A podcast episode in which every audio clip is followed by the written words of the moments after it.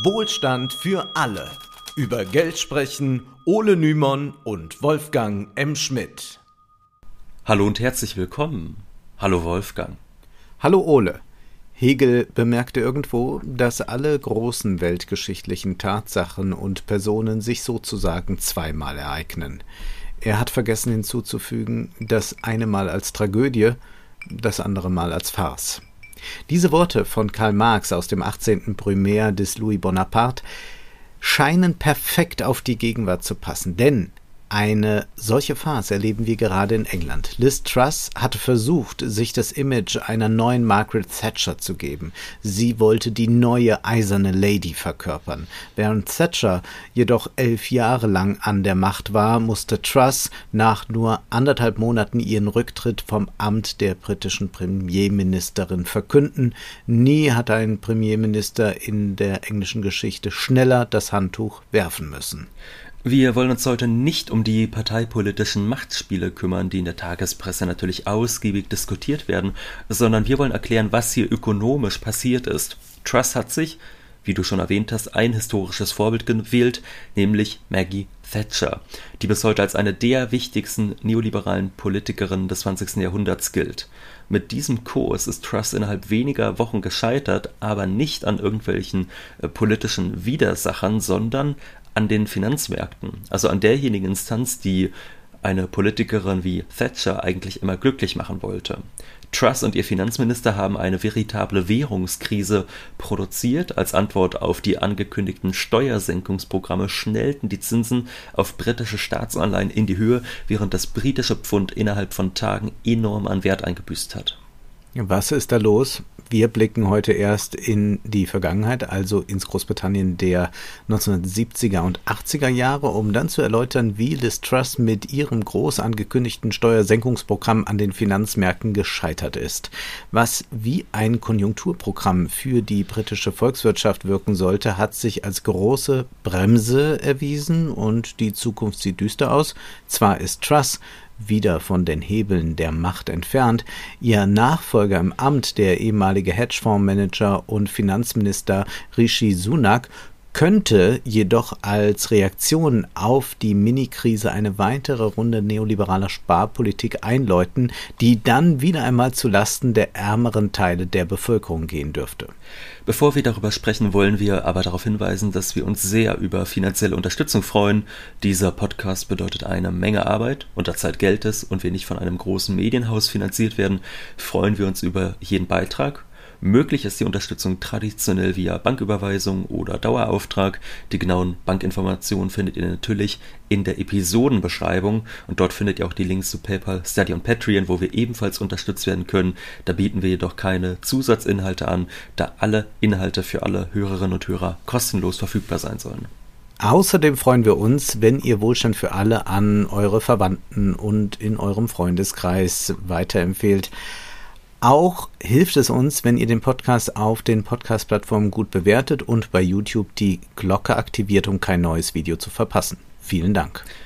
Nun zurück nach Großbritannien. Im Sommer bei einer Parteikonferenz der Tories, da trug Liz Truss einen schwarzen Blazer mit weißer Bluse und einer gigantischen weißen Schleife um den Hals. Also was hatte ich bis dahin äh, noch nicht gesehen und wir kümmern uns ja normalerweise nicht um Stilfragen der Regierenden, auch wenn das für dich sicherlich ein wichtiges Thema ist, wenn du so in die Presse schaust, Wolfgang. Natürlich. Aber in diesem Fall da handelt es sich tatsächlich mal um ein ganz eindeutiges Fashion Statement, um ein politisches Fashion Statement, denn Truss imitierte ein altes Outfit von Margaret Thatcher, der ersten weiblichen Premierministerin Großbritanniens, und sie wollte sich damit natürlich als potenzielle neue eiserne Lady inszenieren. Damit ist natürlich eine politische Agenda verbunden. Thatcher steht gemeinsam mit Ronald Reagan wie keine andere für neoliberale Politik im 20. Jahrhundert. 1979 wurde Thatcher zum ersten Mal Premierministerin. Die damalige Zeit ähnelt der heutigen insofern, als es sich um eine Zeit der Krise handelte. Die 70er waren geprägt von Ölpreisschocks, Inflation und Stagnation, kurz Stagflation. Thatcher war Oppositionsführerin, als die Tories 1979 die Unterhauswahlen gewannen. Die Inflation wollte sie in ihrer ersten Legislaturperiode, die von 79 bis 83 andauerte, durch eine monetaristische Politik in den Griff bekommen. Heißt, Zinsen hoch und um jeden Preis die Inflation senken. Dabei wurde auch massenhafte Arbeitslosigkeit in Kauf genommen. Die zweite Legislaturperiode war dann durch den Versuch geprägt, die Wirtschaft durch Angebotspolitik anzukurbeln. In den Nachkriegsjahrzehnten, da dominierte vielerorts so ein keynesianisches Dogma, dass die Nachfrage gestützt werden müsse, um Wirtschaftskrisen zu überwinden, dass man auch so einen aktiven Staat äh, haben möchte. Und die neoliberale Logik, die lautete jetzt andersherum. Nun sollte das Kapital entlastet werden, beispielsweise durch Steuersenkungen, damit so Wachstum entfesselt werden, äh, entfesselt werden kann. Dass das historisch gesehen oftmals ein Reinfall war, das haben wir schon immer wieder erklärt in diesem Podcast, also dass diese Logik Steuersenkung gleich mehr Investitionen, gleich mehr Wachstum, dass die oft nicht aufgeht, das haben wir schon oft genug abgefrühstückt. Aber Thatcher war damals überzeugt, dass das eine großartige Idee sei.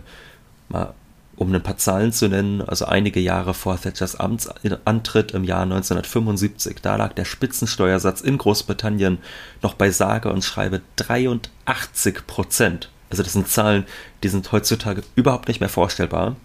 1989, da lag dieser Spitzensteuersatz bei nur noch 40 Prozent, war also um mehr als die Hälfte gesenkt worden innerhalb von knapp 15 Jahren.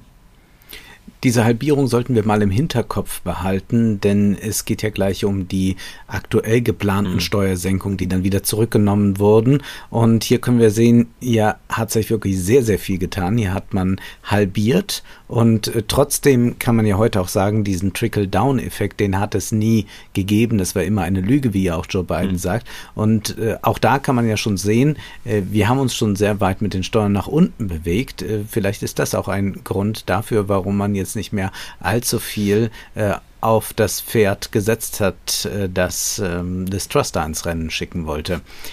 Die Steuersenkungen wurden durch Sparpolitik dann damals ausgeglichen, um das Budget ausgeglichen zu halten. Auch wurden indirekte Steuern erhöht. Indirekte Steuern sind bekanntlich die ungerechtesten Steuern, also das kann dann Tabaksteuer sein oder Mehrwertsteuer, da sie die armen Menschen besonders hart trifft. Diese indirekten Steuern werden, äh, die sind natürlich äh, besonders für die Leute relevant, die einen Großteil ihres Einkommens verkonsumieren müssen. Und das sind nun mal Leute, die nicht so viel Geld haben. Die Reichen wurden also entlastet, die Armen belastet, Staatsausgaben wurden gekürzt und um den Staatshaushalt ausgeglichen zu halten, wurde staatlicher Besitz privatisiert. Der kommunale Wohnungsbestand wurde privatisiert, indem die Wohnungen an den vormaligen Mieter verkauft wurden, die Ausgaben im Wohnungswesen wurden gesenkt. Die Infrastruktur, die wurde privatisiert, also beispielsweise die vormals staatlichen British Telecom, British Gas, British Airways und British Steel, die wurden in private Hände überführt. Und wir sehen also, Maggie Thatcher ist nicht so ein harmloses Vorbild, das Liz Truss sich da gewählt hat. Also diese Schleife, die so harmlos daherkommt, die ist doch eher gefährlich. Wir haben es hier vielleicht mit der wichtigsten neoliberalen Überzeugungstäterin der Geschichte zu tun. Die Privatisierung, die haben natürlich kurzfristig den Staatshaushalt stabilisiert, da einmalig große Summen an den Staat flossen. Dafür verlor Großbritannien die demokratische Kontrolle über einige der volkswirtschaftlich wichtigsten Sektoren. Das Kapital sollte froh gemacht werden durch Privatisierungen und Steuersenkungen. So sollte neues Wachstum entfesselt werden. Auch die City of London also der wichtigste britische Finanzplatz, wurde von Thatcher gefördert. 1986 erfolgte der sogenannte Big Bang. Nachdem Thatcher bereits Devisen- und Kapitalverkehrskontrollen aufgehoben hatte, ging sie nun noch einen Schritt weiter und hob die Unterscheidung zwischen normalen Banken und Investmentbanken auf. Der Begriff Big Bang bedeutet wortwörtlich übersetzt Urknall um einen solchen handelte es sich auch. Viele ausländische Banken siedelten sich nun in London an und die Geschäfte in der City wurden immer riskanter. In Folge 151, da hatten wir ja über den Repo-Markt gesprochen und erklärt, dass keineswegs die Wall Street immer weniger reguliert ist, als es in Europa der Fall ist. In Großbritannien waren beispielsweise vor Beginn der letzten Finanzkrise die Repo-Geschäfte deutlich laxer reguliert als in den USA. Damit lässt sich zwar ausländisches Kapital in die City ziehen, wie es sich eine Maggie Thatcher auch erträumt hat. Gleichzeitig wachsen aber natürlich auch die Gefahren einer Krise und dass dann der Staat einspringen muss, was natürlich auch heißt, dann wird es teuer, da wird viel Geld ausgegeben. Also genau das, wovon die Neoliberalen eigentlich sagen, oh Gott, das darf auf gar keinen Fall passieren. Und was übrigens auch viele neoliberale Vordenker ja immer kritisiert hatten. Also so, äh, sage ich mal, deutsche, äh, also Ordoliberale wie ein Walter Eucken, die waren ja felsenfest überzeugt davon, dass es ein Haftungsprinzip geben muss, also dass jeder für seine eigenen Verluste aufkommen muss und dass mhm. da nicht der Staat einspringen darf, das wurde da natürlich äh, völlig beiseite gewischt dann in dem Moment einer solchen Krise, weil es da auch um Verluste ging, die nicht einfach mal so ausgeglichen werden konnten und weil da ganze Märkte zum Erliegen gekommen waren. Also 2008 im Zuge der Immobilienkrise, da war ja der Repo-Markt völlig zum Erliegen gekommen und staatliche Interventionen, besonders durch die Zentralbanken, die war notwendig. Und das waren ja richtig große staatliche Interventionen. Glücklich gemacht werden sollte das Kapital, diszipliniert werden sollten die Arbeiter. Die waren nämlich nur bedingt gut zu sprechen auf Thatcher, vor allem die Industriearbeiterschaft. Die Zinspolitik Thatchers ver teuerte Kredite und warf damit Hunderttausende Menschen im Norden des Landes in die Arbeitslosigkeit. Zur Bilanz Thatchers gehört auch die Deindustrialisierung von Teilen Großbritanniens. Der gewerkschaftliche Protest dagegen wurde erbittert bekämpft. Ruhig gestellt werden sollte die britische Arbeiterklasse, indem man sie in Kleinbürger verwandelte, also durch Aktien für das Volk. Der Politikwissenschaftler Thomas Bibbricher, der schreibt zu Thatchers antigewerkschaftlicher Haltung in seinem Buch Neoliberalismus zur Einführung folgendes. Mehrere Gesetze beschränkten zum einen das Streikrecht der Gewerkschaften und stärkten zum anderen die Rechte der einfachen Mitglieder gegenüber der Führung, in der Hoffnung, dass sich erstere als weniger radikal erweisen würden und sich so die Militanz der Arbeitnehmervereinigungen insgesamt einschränken lasse Misst man den Erfolg dieser Strategie am Organisationsgrad der Arbeitnehmerschaft und der Häufigkeit von Streiks, die beide massiv zurückgingen, so muss die Schwächung der Gewerkschaften als eine der wichtigsten Auswirkungen des Thatcherismus betrachtet werden.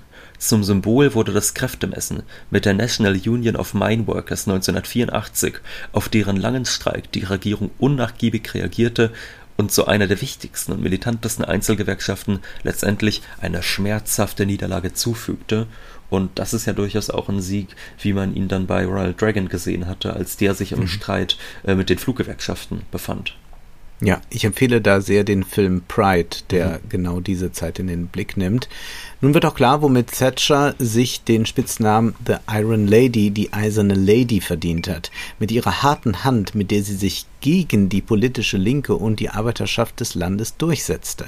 Ökonomisch gesehen lässt sich der Thatcherismus als knallharte neoliberale Praxis beschreiben, auch wenn es sich nicht um eine Schocktherapie handelte, sondern Thatcher inkrementell vorging, also eine Reform nach der anderen wurde innerhalb der immerhin elf Regierungsjahre durchgesetzt. Während heute ein progressiver Neoliberalismus um sich greift, war Thatchers Version aber noch extrem konservativ. Die eiserne Lady wetterte gegen Ausländer, Sozialhilfeempfänger und alleinerziehende Mütter. Wir können gespannt sein, wie das äh, nun hm. sein wird äh, bei äh, dem neuen Premierminister. Äh, da jubelten äh, ja, die üblichen äh, Verdächtigen aus dem, äh, äh, äh sagen wir, äh, neoliberal-grünen Lager, Ralf Füchs schon toll, ein Einwandererkind, äh, ja, ja und nebenbei auch noch reicher, glaube ich, als König Charles, ne? genau, so ja, ja, das mhm, ist, ja. glaube ich, der Fall, wenn man die,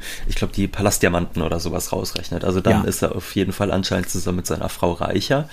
Äh, ja, wir, wie fast alle Migranten. Ja. Wir wollen jetzt auch, ja, das ist halt so eine tolle Erfolgsgeschichte, Wolfgang. Es ist wieder schönste Identitätspolitik, ja. Und das ist doch schön, wenn jetzt die Kürzungspolitik äh, vom ersten äh, Hindu als Premierminister durchgesetzt wird, Wolfgang. Das da kann sich jeder emanzipiert ja. fühlen, ich finde auch. Wir wollen mal jetzt auch gleich in der Gegenwart ankommen. Du hast jetzt schon den aktuellen Premierminister angesprochen. Vielleicht noch zwei ganz, ganz schnelle äh, Anekdoten zu Thatcher. Wir müssen uns ja auch beeilen mit dieser Folge. Wer weiß, was in einer Woche ist.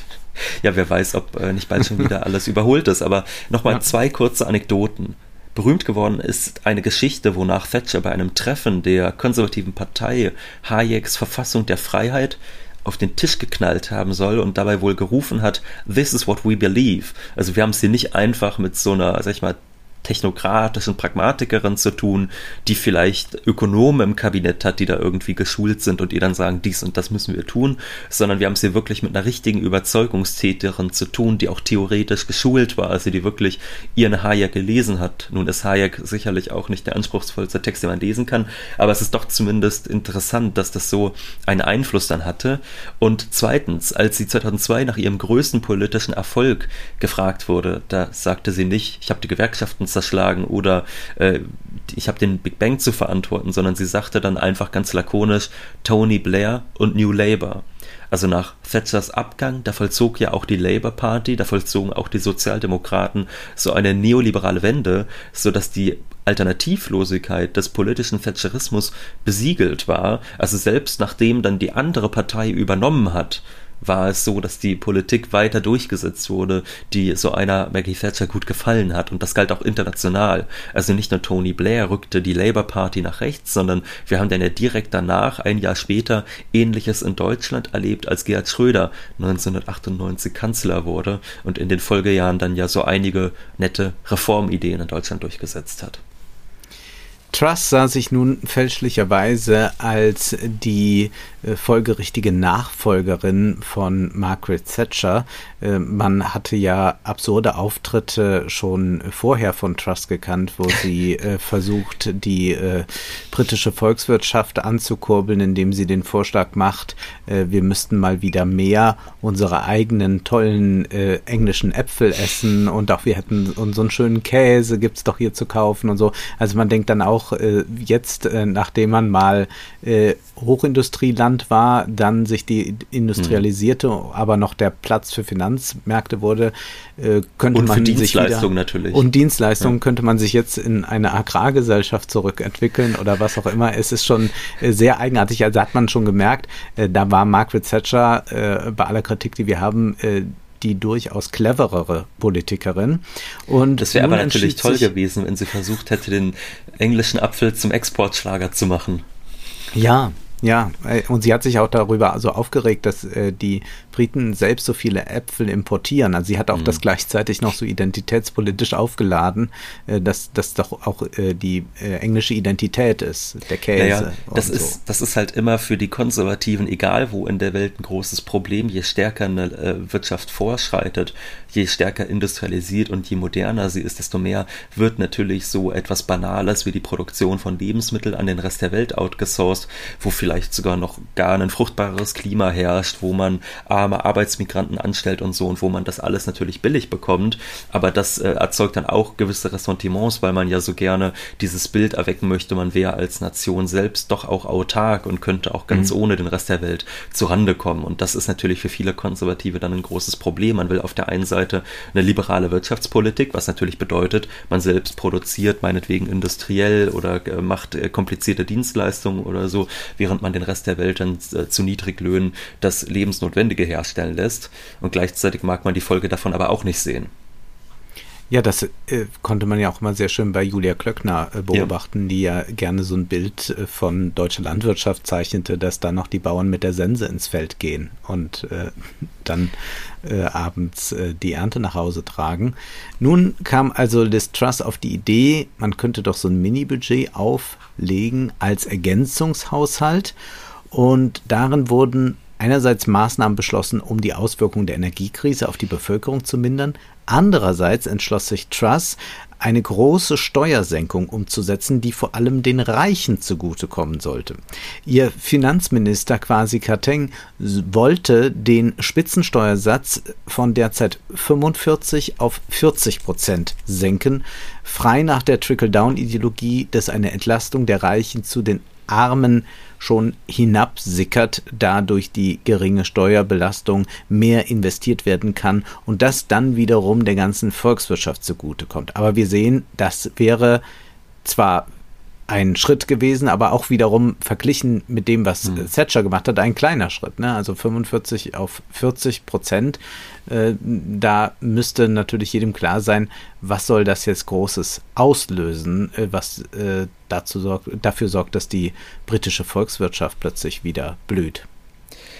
Naja, ich sag mal so, es hat ja durchaus was ausgelöst, nur nicht, sage ich mal, ein kleines Wachstumswunder, dass man sagt, gut, da gab es jetzt mal 0,5 Prozent mehr Wachstum durch oder so, es wäre ja nochmal eine positive Bilanz, sondern was wir stattdessen sehen können, nein, es gab eine richtige äh, Währungskrise fast schon. Ne? Also vom amerikanischen Finanzministerium bis hin zum Internationalen Währungsfonds waren die führenden Technokraten weltweit komplett entgeistert über diese Maßnahme, die mitten in der größten inflationären Krise seit Jahrzehnten ein Loch in den Staatshaushalt reißen würde, das völlig unnötig ist, denn die reichsten Briten sind sicherlich die letzten, die jetzt gerade eine Entlastung brauchen. Auch sonst ist es sicherlich festzustellen, dass global, also bei den führenden Industrienationen, einfach so ein gewisser Konsens entstanden ist. Du hast es ja eben schon gesagt, auch Joe Biden meint, Trickle-Down war immer eine Lüge. Also in den letzten Jahren ist einfach doch ein gewisser Konsens entstanden, dass man sagt, gut, ein bisschen mehr müssen wir die Ungleichheit mhm. doch ernst nehmen. Ein bisschen mehr Steuergerechtigkeit muss doch wieder sein. Das hat man dann ja auch an solchen Maßnahmen gesehen wie der internationalen Mindeststeuer äh, auf Unternehmenserträge. Das heißt also, das Kapital und auch äh, die Regierungen weltweit, die sind da jetzt jetzt gar nicht mehr auf so einem, sag ich mal, radikal neoliberalen Kurs unbedingt immer. Also da wurden schon einige Dogmen fallen gelassen und es wurde dann sehr ja, eigenartig doch angesehen, als Liz Truss das hier vorgeschlagen hat. Bemerkenswert ist jetzt, dass aber nicht nur die Politiker und die Technokraten eben gesagt haben, ui, das ist aber eine doofe Idee, sondern auch die Märkte, die eigentlich mit dieser Politik glücklich gemacht werden sollten, die haben sich überhaupt nicht begeistert gezeigt. Das britische Pfund viel, also da flohen die Leute erstmal aus der Währung raus. Die Zinsen auf britische Staatsanleihen, die sind rasant angestiegen und das Kapital scheint also wirklich eine gewisse Abkehr von neoliberalen Dogmen hingelegt zu haben. Konsumtive Ausgaben für Reiche, die werden jetzt nicht mehr beklatscht, sondern abgestraft. Und die Bundesregierung sollte sehr genau äh, nach Großbritannien mhm. blicken, was da jetzt passiert ist und sollte sich äh, doch tatsächlich fragen, was ist da los, wenn selbst die Märkte sich derart mhm. skeptisch zeigen, beziehungsweise die Märkte dann wirklich die Regierung abstrafen. Was hätten sich die Märkte gewünscht? Man kann darüber natürlich nur spekulieren, wie hätte es anders kommen ja. können. Ähm, meine These ist da ganz klar, mit einer Industriepolitik und wir erleben jetzt schon diesen Shift mhm. gerade hin zu einer Industriepolitik, äh, die jetzt sagt, äh, wir müssen äh, mehr grüne Transformationen anschieben, wir müssen dafür sorgen, dass wir hier ein attraktives Klima auch schaffen für Investitionen für erneuerbare Energien und so. Ich glaube, dass das gerade bei den Märkten sehr gut ankommt. Das geht nur bis zu einem gewissen Punkt und wir haben ja auch mhm. auf die Widersprüchlichkeit ja. solcher Klimainvestitionen hingewiesen. Nur es äh, ist sehr deutlich, dass diese Industriepolitik-Richtung gerade sehr von den Märkten auch gewünscht ist. Und mhm. äh, wenn das dann äh, überhaupt nicht aufgenommen wird, sondern man einfach mit einem 30, 40 Jahre alten Modell daherkommt, dann wird man abgestraft. Also insofern äh, können wir da auch unsere Lehren draus ziehen aus dem englischen Versagen. Das, ja, das ist ja sehr interessant. Wir hatten vor einigen Monaten, ich glaube, es war so im Juni, Anfang Mitte Juni, da kam ja auch vom Finanzministerium dieses Paper raus, Finanzpolitik in der Zeitenwende, wo es auch hieß, wir machen jetzt Angebotspolitik. Und da war ja auch noch so ein bisschen bisschen diese Idee drin, nochmal Steuern senken. Mhm. Da hat man jetzt aber zuletzt auch nicht mehr so sonderlich viel gehört, weil da natürlich auch immer die kritische Frage aufkommt, ja, Herr Lindner, wie soll denn das gehen? Dass man einerseits mhm. die Steuern senkt, äh, gleichzeitig notwendige Investitionen tätigt und dann noch bei einer äh, ordentlichen Zahl rauskommt, sage ich mal. Also dass das irgendwie aufgeht finanzpolitisch und da war er dann ja doch auch recht schnell überfragt und konnte abgesehen von, ja, man könnte ja irgendwo kürzen, auch nichts sagen. Mhm. Ja, es äh, leuchtet ja vollkommen ein. Also was nützen äh, den Reichen auch dann fünf Prozent äh, mehr mhm. Einkommen, äh, wenn am Ende die Energie nicht gewährleistet ist? Ja. Also das ist ja auch, oder die Infrastruktur so ja. Äh, marode ist, dass dann gar nichts mehr geht. Die Bank of England sah sich in der Folge dann dazu gezwungen, die Zinsen weiter anzuheben, was die bereits bestehende Wirtschaftskrise natürlich weiter verschlimmerte. Die Flucht aus dem Pfund sollte verhindert werden, indem die Zinsen angebot, äh, angehoben werden. Äh, der Nebeneffekt, die Marktzinsen steigen dann auch und damit die Finanzierungsbedingungen von Millionen Briten, die derzeit einen Hauskredit abbezahlen. Adam Tooze schrieb dazu im Guardian, Dutzende Milliarden werden in die Geldbeutel der Familien gepumpt, um die Energierechnung zu unterstützen. Weitere Dutzende Milliarden werden in Form von Steuersenkungen ausgeschüttet. Aber die Zinserhöhungen werden jeden treffen, der eine Hypothek mit flexiblen Zinssatz hat oder eine Neufinanzierung benötigt. Wie will die Regierung das Wachstum ankurbeln, wenn Millionen von Hausbesitzern, die ihr Haus in der Erwartung gekauft haben, dass die Hypothekenzinsen bei etwa einem Prozent liegen würden, mit Zinssätzen von sechs Prozent oder mehr konfrontiert werden?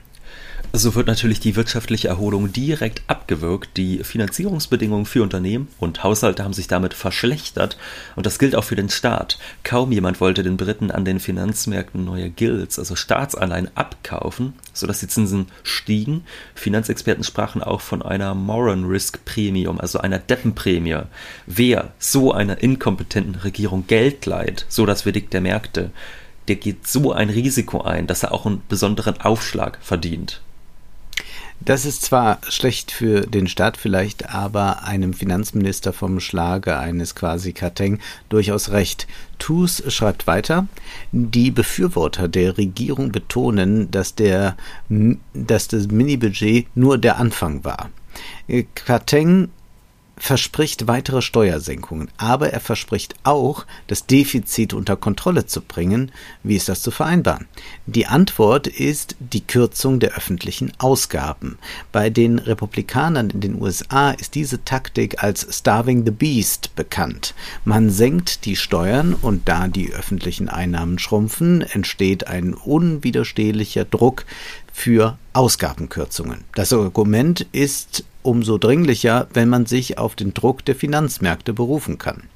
Es wäre nun wohl ein bisschen zu weit gegriffen, wenn man vermutet, dass die Regierung Trust diese Entwicklung selbst herbeiführen wollte, um eine Austeritätspolitik durchsetzen zu können. Solche Theorien muss man jetzt nicht unbedingt in die Welt setzen, aber ich sag mal so, die Truss hätte eine solche Politik sicher liebend gern durchgesetzt, wenn sie sich hätte halten können. Und dann wäre das natürlich auch recht gewesen, wenn die Märkte sagen, du musst jetzt. Ja, da kann man sich dann ja schlecht äh, sperren gegen diese Weisheit. Um sich halten zu können, war aber natürlich das ökonomische Chaos zu groß, das von ihr ausgelöst wurde. Erst stiegen die Zinsen auf Staatsanleihen, dann rutschte das Pfund ab, dann hob die Bank of England die Zinsen an, was wiederum britische Pensionsfonds in die Klemme brachte, da diese englische Staatsanleihen als Sicherheiten halten, wenn sie an den Finanzmärkten spekulieren. Der Finanzjournalist Lukas Seise, der schrieb dazu in der Jungen Welt, mit jedem Prozentpunkt, den die Staatspapiere billiger wurden, mussten die Pensionsfonds Sicherheiten nachschießen. Einige waren gezwungen, diese ihre Sicherheiten zu verkaufen, was die Staatspapiere weiter abrutschen ließ. Zeise schreibt weiter, um den Markt zu stabilisieren und die mögliche Zahlungsunfähigkeit zu vermeiden, änderte die Bank von England ihren Kurs und kaufte Gilts, was das Zeug hielt. Beobachter von EU- und Euro-Verhältnissen sind allerdings nicht beeindruckt von den Summen, sind sie doch an Hunderte von Milliarden Euro gewohnt, wie die EZB in den vergangenen Jahren, die die EZB in den vergangenen Jahren an Staatsschulden erworben hat. Nur für etwa 65 Milliarden Pfund kaufte die Zentralbank in der in den drei Wochen, in der drei Wochen dauernden Krise Staatsanleihen ein. Äh, ja, das Schnäppchen quasi, ne? Also nur ja. 65 Milliarden, ein kleiner Shopping-Trip. Ich meine, das waren ja durchaus 65 Milliarden, die man sich auch hätte sparen können. In der Tat, und dieses nur ist selbstredend ironisch zu verstehen, Zeise weist damit darauf hin, dass die Krisen, in denen sich die kapitalistischen Staaten befinden, mittlerweile so sehr Dauerzustand sind, dass so ein paar Dutzend Milliarden eigentlich gar keine große Zahl mehr sind. Die britische Exekutive hat in diesen Wochen ein seltsames Bild abgegeben. Truss und Co. lösten eine Krise aus, die die Bank of England dann mit stetig wechselnden Instrumenten in den Griff bekommen musste, die sich mitunter sogar widersprechen. Erst wurden Zinsen angehoben, dann Staatsanleihen gekauft, um die steigenden Zinsen auf Anleihen in den Griff zu bekommen. Das sorgte eher für noch mehr Verunsicherung auf den Märkten, da man solche hektischen Bewegungen eher von sehr instabilen Ländern kennt. Ja, solche Finanzkrisen kennen die reichsten Länder mit den mächtigen Währungen eigentlich kaum. Im Regelfall sind es arme Länder, die von den Finanzmärkten zur Disziplin gerufen werden. Wir haben ja beispielsweise über El Salvador gesprochen vor einigen Monaten. Klar, wenn so ein Land sich was traut und sagt, ach, hier machen wir mal was, dann kommt da recht schnell äh, die Peitsche zum Einsatz. Dann heißt es, nein, nein, nein, zurück. Ich meine, das ist ja auch ein Land, was gar keine eigene Währung hat, beispielsweise, sondern mhm. wirklich vom US-Dollar und natürlich von Bitcoin als Landeswährung äh, abhängig ist. Und das ist bei äh, Großbritannien natürlich anders. Also es gab dann doch einige Analysten, die haben den Vergleich zwischen England und den Entwicklungsländern gezogen. Also die britische Regierung, die wurde unter dem Druck der Märkte zum Einlenken gezwungen, also von außen von den Märkten zum Einlenken gezwungen, so ein bisschen wie äh, Entwicklungsländer. Quasi Kateng, der schrieb dann auf Twitter, We get it and we have listened. Und das sollte dann so klingen, als hätte die britische Regierung ihren Plan der Entlastung der Reichen deshalb zurückgenommen, weil er so unpopulär im Volk war und als habe man diesen Zorn vernommen. Die Wahrheit lautet natürlich anders. Der Widerspruch der Märkte, der wurde vernommen, von deren Wohlwollen Regierungen letztlich abhängen. Und die Märkte haben befunden, diese Regierung scheint nicht geeignet zu sein für eine gute Verwertung des Kapitals. Hm, die alten neoliberalen Rezepte scheinen also selbst den großen institutionellen Playern nur noch bedingt sozusagen, weshalb es umso ironischer ist, dass Truss als neue eiserne Lady auftreten wollte. Nachdem Thatcher die Arbeiter diszipliniert hatte, wurde nun Truss von den Märkten diszipliniert. Dennoch ist der Vergleich mit Entwicklungsländern nicht ganz treffend, denn immerhin ist Großbritannien eine entwickelte Volkswirtschaft mit einer der wichtigsten Reservewährungen der Welt. Kein Entwicklungsland könnte in diesem Umfang in der Krise Staatsanleihen aufkaufen, ohne dass es zu einer Katastrophe kommen würde. Truss ist nun aus dem Amt geschieden, der Rückhalt in der eigenen Partei war nicht mehr da, nachdem sie dieses Durcheinander angerichtet hat. Für die britische Bevölkerung heißt es nun aber keineswegs durchatmen. Zwar dürften sich Pfund und Zinsen etwas erholen, aber ein sozialer Kahlschlag droht dennoch. Der neu ernannte Premier Rishi Sunak soll, so heißt es, auf noch mehr Sparpolitik setzen.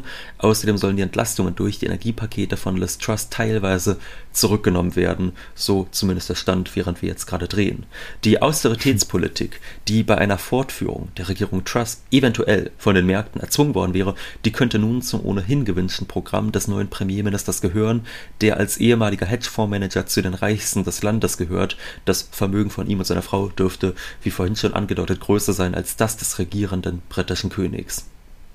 Wir werden an diesen Entwicklungen dranbleiben. Nun wollen wir aber abschließend noch auf baldige Veranstaltungen hinweisen. Ole, du bist am 27.10. in Bremen, um über die Inflation zu sprechen. Und ich bin am 28.10. in Oberwesel am Rhein, wo ich über das Influencer-Phänomen spreche. Alle Informationen zu den beiden Veranstaltungen findet ihr natürlich in der Episodenbeschreibung. Nun ist aber erst einmal Schluss für heute, denn Zeit ist Geld. Prosit. Das war Wohlstand für alle. Ihr könnt uns finanziell unterstützen über paypal.me-ole und Wolfgang oder über die in der Beschreibung angegebene Bankverbindung. Herzlichen Dank.